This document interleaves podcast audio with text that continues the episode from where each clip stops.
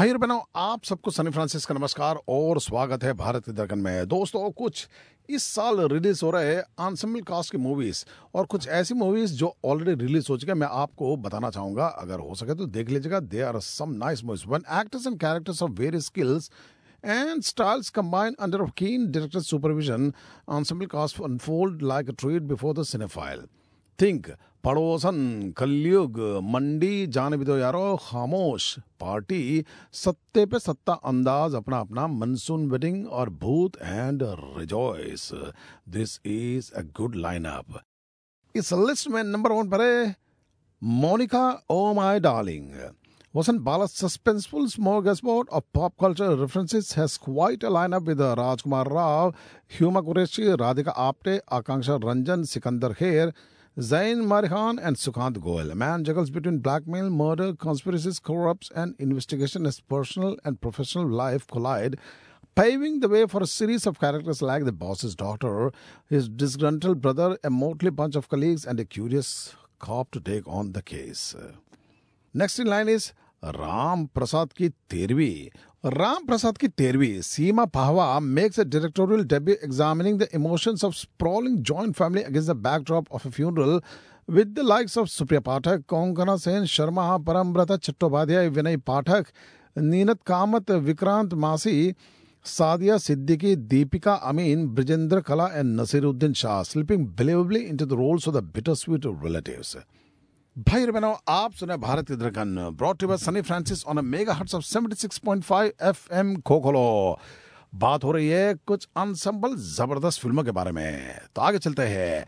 Gangs of Wasseypur number one number two यानी कि part one part two Anurag Kashyap से two part gangs epic spanning with generations of a mafia family seeking revenge while life goes all by in all its guns and glory wouldn't be the same in the absence of his vibrant, versatile cast of stellar performances from Manoj Bajpayee, Nawazuddin Siddiqui, Richa Chadha, Huma Qureshi, Pankaj Tripathi, Rajkumar Rao, Reema Sen, Tigmanshu Dhulia, Jaideep Ahlawat, and many, many more.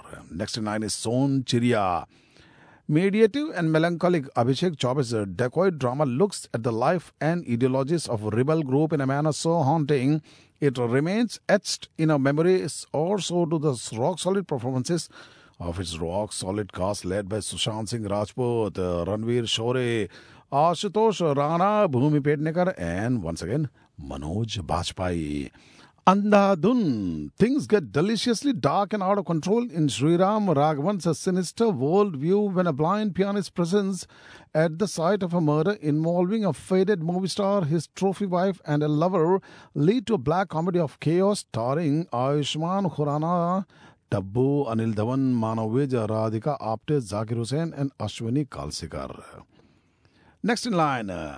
Kapoor and Sons. Shakun Batra deep dives into a dysfunctional family's messy state of affairs and long harbored secrets, yet finds enough humanity to make it personable across the many highs and lows, which come alive in Rishi Kapoor's racy grandfather, Rajat Kapoor's anxious father, Ratna Pathak Shah's exasperated mum, Siddharth Malhotra, and Fawad Khan's estranged siblings, and Alia Bhatt's charming catalyst.